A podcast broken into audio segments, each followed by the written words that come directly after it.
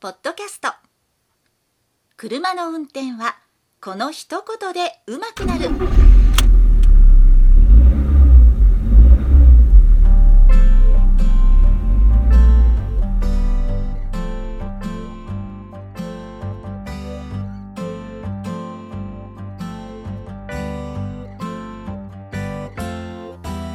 この番組は車の運転に悩めるあなたを応援します。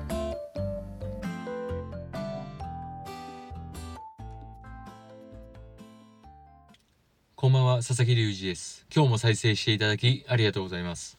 この番組は運転に自信のない方が少しでも運転してみようかなという気になってもらうための内容をお送りしております。前回の放送で今回の台風、備えあれば憂いなしということで結構備えていたんですけど、その割には肩透かしと言いますか、まあそれはすごい良かったんですけども、そんなに被害がなく終わったということをお話をしました。で、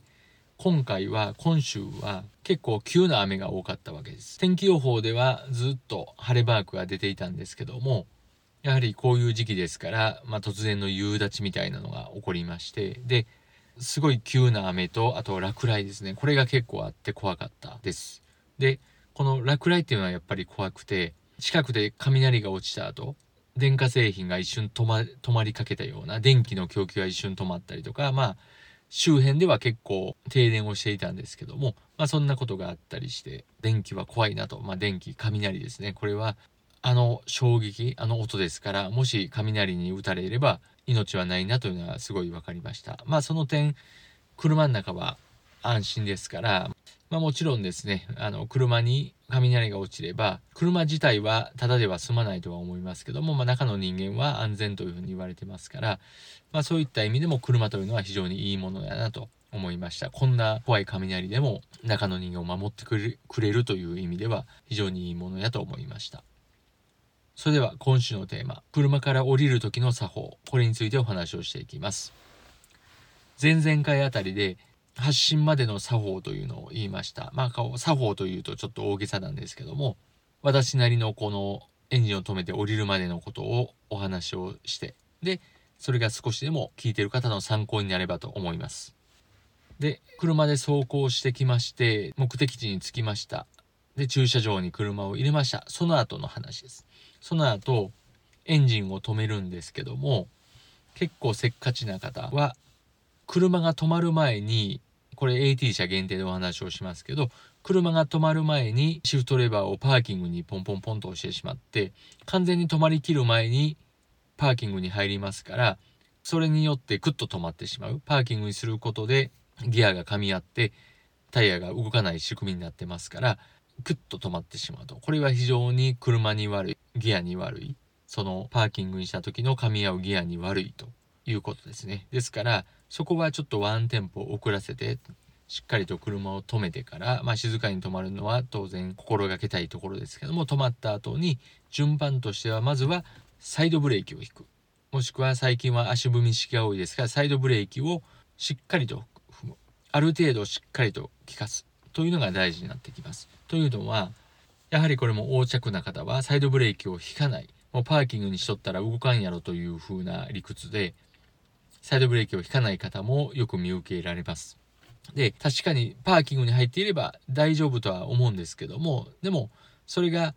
絶対大丈夫というのは機械ですから言えないわけで、その2番目の処理処理として、保険としてサイドブレーキをかけておくというところですから、これは引きたいところであります。止まったらまずサイドブレーキをかける。順番としては。で、サイドブレーキのかけ方もね、すごい弱い方がいて、まあ思いっきり引きすぎても当然次困りますけども、全然効いてないぐらいのサイドブレーキをかける。赤いランプが点滅する。赤いランプが点灯するぐらいのちょちょっとこうサイドブレーキをかける。というのでは全く意味がないので、これは先ほど言った通り8割ぐらいの力で引くというふうなことでしてください。というのはサイドブレーキは結構止める力が弱いですから、ちょっとしか上げてない時はもちろんのことを、中途半端にサイドブレーキを上げただけではやっぱりタイヤが動いてしまう、車が動いてしまうということがあります。特に坂道では自分では平地と思っていたとしても、坂になってたとしたら、サイドブレーキが弱かったらスーッと動いてしまいますから、そこは結構怖いところですからある程度グッと引いていってください。でその後シフトレバーをパーキングにする。こういうような順番でやっていってください。私もそういった順番でやっていってます。でその後エンジンを切る前にできればエアコン類をオフにしてオーディオも含めて全部オフにしてからスイッチをオフにすると。そしてその後ですね車から降りるわけですけどもその前にシートベルトを外すわけですね。でシートベルトを外す時の外し方が外し方っていうのも細かいんですけども外して無頓着にポーンと放り投げるような形でしますとシートベルトがよれていて完全に戻りきらない時があります。これがすごい危ない時がありまして何が危ないかと言いますとシートベルトのバックルが完全に戻ってない上まで行ってないとドアを閉めた時に挟んでしまうわけです。でシートベルトのバックルが傷む割れるというふうなことになりますからシートベルトを外した後は必ずバックルが上まで戻るのを確認してですからそこもポーンとベルトを放り投げるような感じにはせずにしずしずとベルトを戻し戻していくというのが大事になってきます。で降りる時に後ろも見ずにパーンと開けるっていうそれらしき方がやっぱり言いますけどもそうではなくて後ろをしっかりと確認をしてミラーと目視で見てそれからドアを開けていくという風にしてください。これは教習所ではそういう風に習ってますし最後までそこは採点でも見てるとこところでもあるんですけども免許取ってしまうとなんかそれって面倒くさくなるのかやれなくなってポーンと開けるような方が見受けられます。特に年配の方にそういった方が多いのではないかというふうに思いますけども。なのでそれをせずに必ず後ろを見て後ろから車が来ていればそれをやり過ごしてから降りると。いう風にしてあげてください。後ろから来た車がドアを急に開くっていうのはヒヤッとしますので是非そこはその気持ちを考えてあげて後ろを隠してあげるドアを開けるという風にしてください。でこの番組はこの一言で車が上手くなるという風な題名ですから今回の中で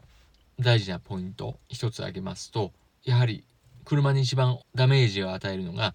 停止する前のパーキングですから止まる前にシフトレバーをパーキンするマニュアル車であれば止まる前にギアをバックに入れるとかそういったことはしたくなるんですけどしないように気をつけるということで逆にまあそれをするとちょっと運転に慣れた感が出てくるのかもしれないんですけども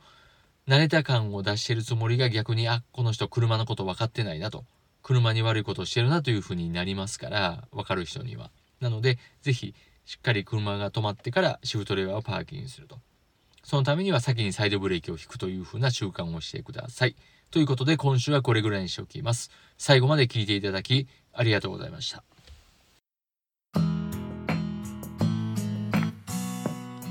本日の番組はいかがでしたか？この番組ではあなたからのご意見ご感想ご質問をお待ちしておりますメールアドレスは sasa.gmail.com